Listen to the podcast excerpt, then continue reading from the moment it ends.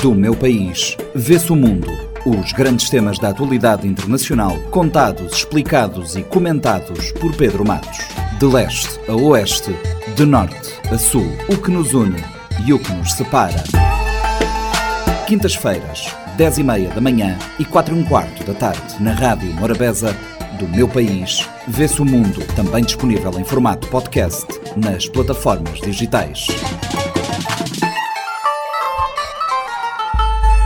Pedro Matos, bem-vindo. A ameaça de uma intervenção militar da CDAO não se cumpriu imediatamente após o fim do ultimato dado aos golpistas no Níger. Persiste o risco desta intervenção militar, no teu entender? Olá, caros ouvintes do nosso programa.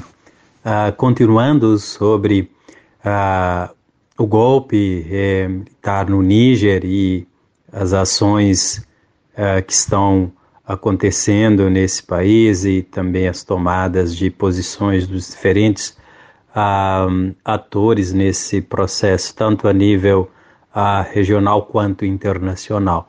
Quanto à questão, é importante entendermos a intervenção militar, ela é sempre considerada a última opção. E quando ela é usada, é, significa que todas as outras opções, as mais viáveis, é, que são para a produção da paz falharam. Né? E certamente é, isso não é bom ah, para nenhum dos lados, porque é, vai produzir baixas civis, pessoas que não teriam nada a ver com o conflito, ah, com a situação ah, vigente, ah, seriam as, as vítimas. Né? O outro ponto é, é o espaço onde se daria essa, essa intervenção militar. Em se tratando do Níger, essa a localização do país numa região hipersensível, é, que está ah, como uma pólvora esperando qualquer fagulha para entrar definitivamente eh, no caos, e isso só beneficiaria a atores que operariam é um caos, é, sobretudo os grupos terroristas.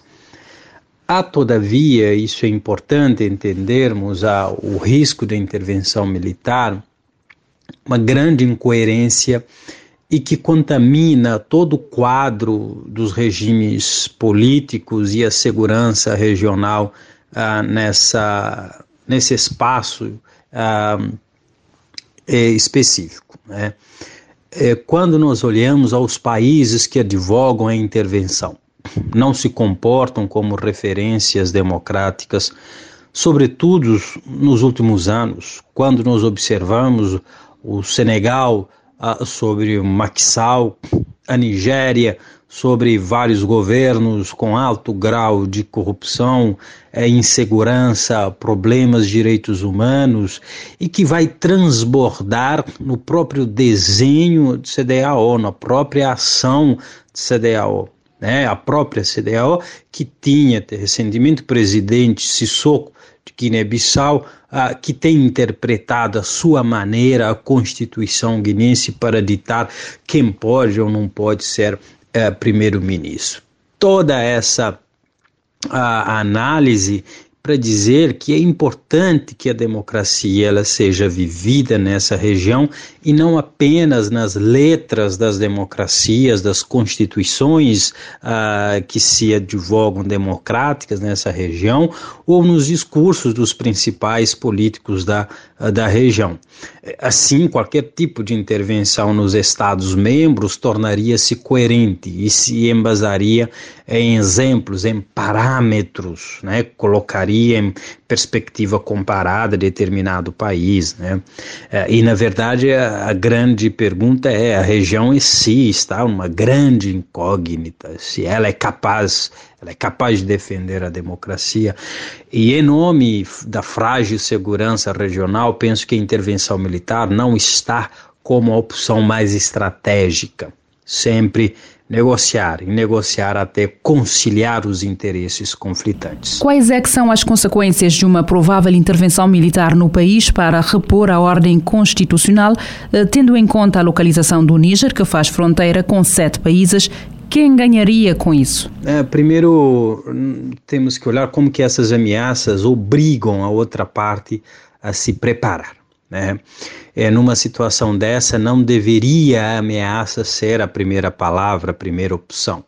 Isso acaba também por obrigar a outra parte, ou inclusive aos Estados-membros, no caso aqui estamos falando a partir de uma estrutura institucional, CDAO, a, os seus Estados-membros também a tomarem é, tomarem as suas partes. Tanto é que nem todos os estados africanos, de maneira geral, apoiam a ideia de intervenção e, e de maneira particular, eh, os que pertencem à CDAO. Há estados, inclusive, como Mali e Burkina Faso, que são governados por juntas militares também, é, que optaram por apoiar militarmente a junta no Níger, caso venha a ser alvo de, de intervenção.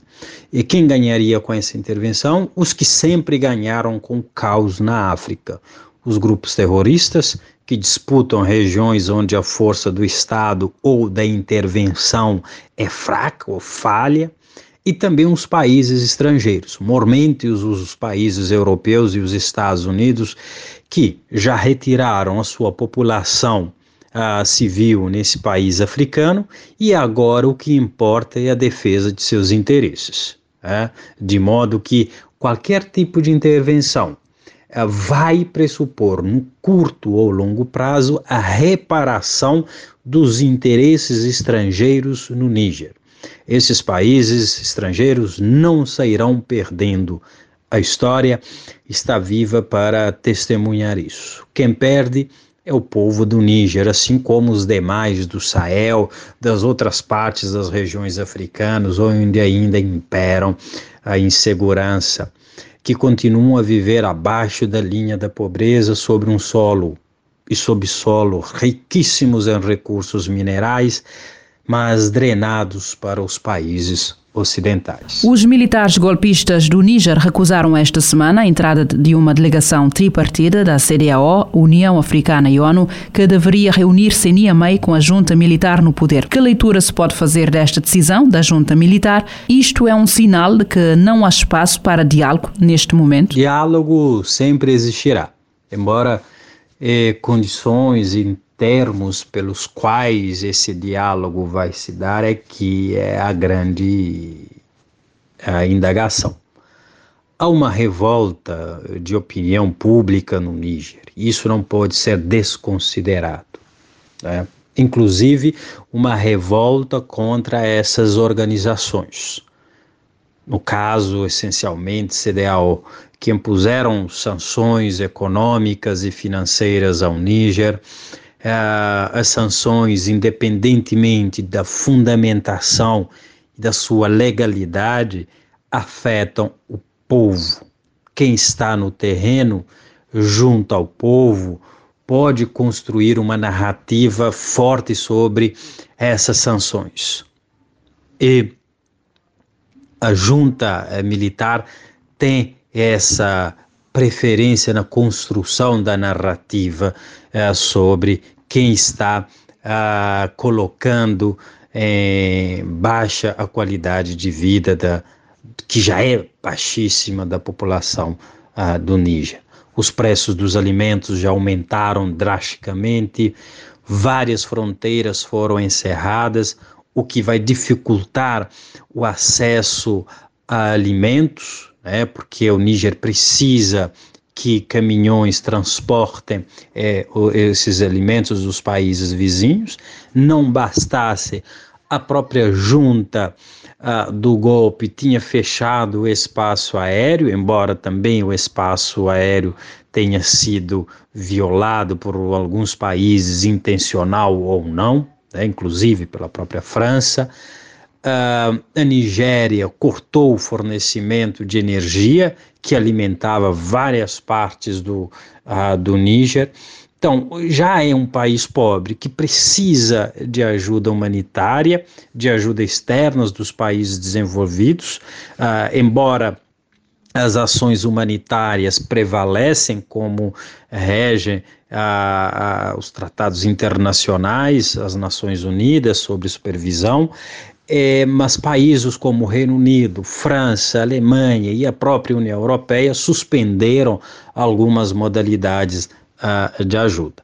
As imagens é, dão conta de milhares e milhares de pessoas participando é, de eventos é, de junta militar e se manifestando a favor da junta. Embora esse apoio seja difícil de se precisar, tendo em vista uh, o que está desenrolando no país é um golpe, com paralisação das instituições democráticas, com a suspensão, é, inclusive, de algumas uh, liberdades. É, então, é, não obstante a esse, essa ressalva, esse suposto apoio público é um sinal positivo para a junta e é um sinal negativo para essas instituições a nível regional e internacional. Porque se a ideia é salvar o povo do tirano, de, no caso a da junta que executou o golpe, pelo menos a imagem que chega a nós ah, dá a entender que uma parte considerável eh, desse povo está ao lado ah, dessas ah, ah, desses líderes golpistas. Lembrando, mais uma vez, importante saber se essas pessoas estão lá por livre, espontânea vontade ou por algum tipo de pressão ou perseguição. A junta justifica, por seu lado, que por razões de segurança, não pode receber a delegação que está com raiva contra essas pessoas e as instituições que elas representam. Né?